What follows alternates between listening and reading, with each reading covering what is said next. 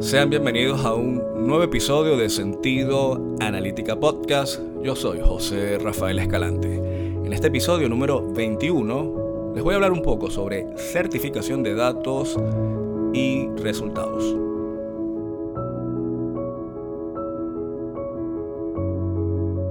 Y como de costumbre, los invito a visitar la página web de sentidoanalítica.com. Allí, en la sección del blog, podrás encontrar artículos de interés relacionados a la creación de modelos analíticos y recuerda suscribirte. Así recibes todos los domingos el nuevo contenido.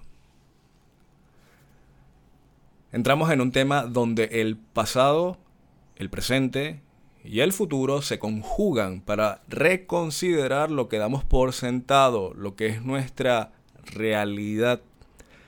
En específico les voy a hablar sobre certificación de datos y sus posteriores resultados. Vamos a dividirlo en cinco etapas. Número uno, fuentes de datos o información.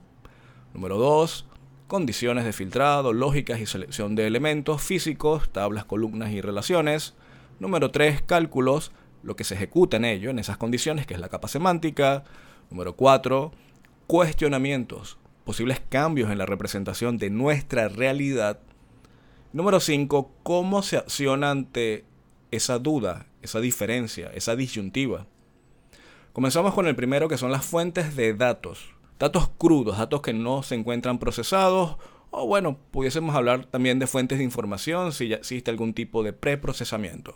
Sin embargo, en la creación de modelos analíticos o tabulares en Power BI, Analysis Services, independientemente del motor que estés utilizando, ¿no? en, en sus sabores, locales o en la nube, cuando uno comienza a desarrollar esto desde un punto de vista empresarial, existe una metodología, una forma de hacerlo, múltiples vías, ¿no? Y todo esto difiere del tipo de compañía, de las personas, del enfoque, del departamento, de la organización. Es, un tema bastante humano y para ello, por mucho de que exista documentación y recomendaciones, al fin y al cabo cada uno de nosotros como compañías, como especialistas, lo vamos adaptando o tropicalizando en base a los requerimientos de cada uno de los clientes.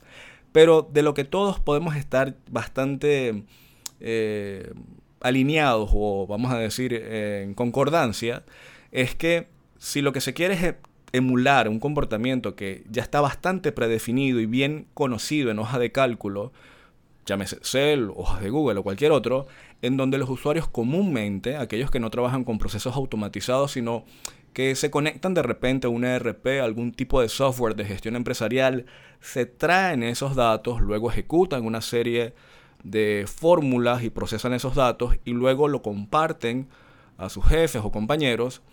Nosotros, nuestro rol es emular el mismo comportamiento, pero sin ningún intermediario. Es decir, en el mundo de las empresas trabajamos con almacenes de datos o data warehouse Trabajamos también con lagunas, ríos y todo este pocotón de alternativas en ingeniería y arquitectura, que hay bastante en servicios en la nube, hoy en día tenemos para elegir, pero de ello nos traemos esos datos que ya vienen modelados, existe un procesamiento previo a nivel de mm, eh, modelamiento de datos, valga la redundancia, en el cual ya nosotros trabajamos con esos datos de forma estructurada, tenemos tablas, columnas y sus posteriores relaciones, llaves primarias, llaves foráneas, es decir, existe ya algo que no es nuevo para nosotros, tiene bastantes décadas de haber sido eh, promulgado. Así que las fuentes de información deben de venir de fuentes ya eh, certificadas, ¿ok? Luego de eso entramos en las condiciones, la parte número 2. Y cuando hablamos de condiciones es las condiciones de filtrado, lógicas internas y selección de elementos, tablas, columnas sobre lo que un usuario de Excel o de hoja de cálculo o de otro tipo de software de analítica hace. Tenemos que replicar lo mismo. Es decir, para certificar de que estamos haciendo lo correcto y de que el resultado final va a dar, no podemos modificar eh, por mucho que nos guste o que quisiéramos. Y si vamos a modificar es porque existe algo que en el final sabemos que va a dar un resultado eh, exacto o similar. Cuando hablamos de filtrado es que normalmente en, bajo otros esquemas no se utiliza una conexión directa, sino que el usuario va uniendo archivo por archivo, etapa por etapa. Nosotros en sí trabajamos con millones de registros, es decir, tenemos la totalidad y la expansión de lo que quizás un usuario selecciona cuatro elementos, nosotros podemos elegir 20 o 30. Estamos hablando, llámese columnas, por ejemplo, o criterios de indexación de nuevos datos, por así decirlo. Luego de todo eso, entramos en los cálculos que se ejecutan en la capa semántica. La capa semántica, recordando rápidamente, es tablas, relaciones y medidas. Justamente el episodio anterior, el número 20, hablamos sobre eso. Todo se reduce a tablas, relaciones y medidas. Los cuestionamientos, que es en la parte número 4, es cuando existen posibles cambios de la representación de la realidad. Porque una persona puede decir que bajo el esquema que ha sido llevado desde hace varios años en esa compañía, utilizando hojas de cálculo, se da cuenta de que los modelos analíticos, si bien llegan a un nivel de precisión elevado, puede que no necesariamente cumplan con el mismo tipo de alineación o de representación de análisis que se ejecuta en Excel. Y cuando se comienza a cuestionarse del por qué, por qué aquí no da igual que allá, por qué aquí puede que difiera ligeramente entre una y otra cosa, puede de que aparezcan, y aquí es en donde la representación de la realidad puede cambiar, de que los modelos analíticos, por su masificación, por la capacidad de procesar de forma masiva n cantidad de datos, dan la oportunidad de cuestionarnos si entonces por um, omitir, no estamos hablando de que el resultado en el pasado era incorrecto, sino que ya en el presente podemos entonces aprovechar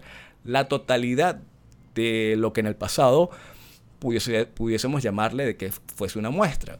Entonces el cuestionamiento es, ¿quién tiene la razón? ¿El nuevo modelo analítico que me ofrece lo mismo y algo más? O el pasado, que es el procesamiento del individuo, en el que cada persona puede modificar un archivo de Excel a discreción, a conectarse una capa semántica, un modelo analítico preprocesado, masivo, y que cuando llega esa es la realidad nueva. Entonces, me, me, explico, es decir, esos cuestionamientos son importantes tomarlos en cuenta y conversarlos adecuadamente, porque si no, cada usuario puede ver como una amenaza de que ya no tendrá el control de la modificación de un valor para entonces poder seguir profundizando sobre sus propios análisis y eso choca en el punto número 5, ya que al final, sobre cómo vamos a accionar. Porque los motores analíticos, los modelos tabulares o cualquier tipo de motor que usted utilice, al fin y al cabo es la representación de la organización sobre cómo a partir de ahora se van a procesar datos a gran escala. Es decir, si usted es la organización desde un punto de vista estratégico para certificar datos y los posteriores resultados que saldrán de allí, los análisis, y usted es la organización por completa, desde un punto de vista estratégico no le interesaría de que cada usuario clave modifique los resultados a conveniencia. Por el contrario, necesitas un nivel mínimo de certificación para que digan, este es el resultado, pero si usted quiere verlo del color azul, amarillo, verde, por región, por cliente, por fórmula, por empaque, por tamaño, por ruta, por canal, por tonelada, por lo que usted le dé la gana, hágalo. Pero al final es el mismo resultado para toda la organización. Existe una estrategia gerencial, una estrategia de dirección. Y esto choca porque es un punto de vista muy humano en el cual se está cuestionando la realidad. Recuerden que la realidad no ha cambiado. La realidad es que la gran mayoría de los usuarios son dueños de sus análisis y de los datos y del procesamiento que van siendo representados o transmitidos, compartidos en distintos tipos de plataformas, correos, lo que sea, ¿no? Y este nuevo accionar puede que choque. Así que cuando hay dudas en la certificación de datos y de posibles resultados, hay que cuestionarse. Número 4, punto anterior. ¿Qué pasa con la nueva realidad? Esta nueva realidad me da otras variables que la anterior no. No estamos hablando de que la anterior no sea correcta, no, es lo correcto, pero esta me da una mayor amplitud, es decir, cómo yo llego. Y para ir finalizando, les recuerdo de que existe integración nativa ya a partir de los modelos tabulares, estamos hablando del universo de Microsoft, con las hojas de cálculo, que es básicamente más del 95%, creo yo, de todos los análisis que se hacen en el planeta a nivel de las organizaciones. Los modelos analíticos son todavía muy chiquiticos al lado de lo que de la amplitud, ¿no? De, lo que en la mente una persona dice, yo sé lo que es una hoja de cálculo, yo sé lo que puedo hacer en ella, al menos desde un punto de vista ideológico, conceptual, rajuñar simplemente el, el, el borde. Un modelo analítico sigue siendo muy abstracto, pero existen integraciones, es decir, existe lo que se conoce como el infinito entre Excel y Power BI. Hay un artículo en la página web de sentidoanalítica.com slash blog. Allí busquen ese artículo porque al fin y al cabo todo procesamiento de carácter empresarial puede ser transmitido de nuevo en Excel. El usuario se conecta a los modelos analíticos y sigue su análisis. Pero desde el punto de vista de la organización, lo más importante ya se logró. Y es que ese dato está certificado y el resultado que le está dando a n cantidad de usuarios, independientemente de las variables categóricas o continuas que le esté ejecutando, va a dar lo mismo. Alineas la estrategia y en consecuencia las operaciones diarias de una organización. Con esto llegamos al final del episodio número 21 aquí en Sentido Analítica Podcast, certificación de datos y de resultados. Mi nombre es José Rafael Escalante. Nos vemos en la próxima.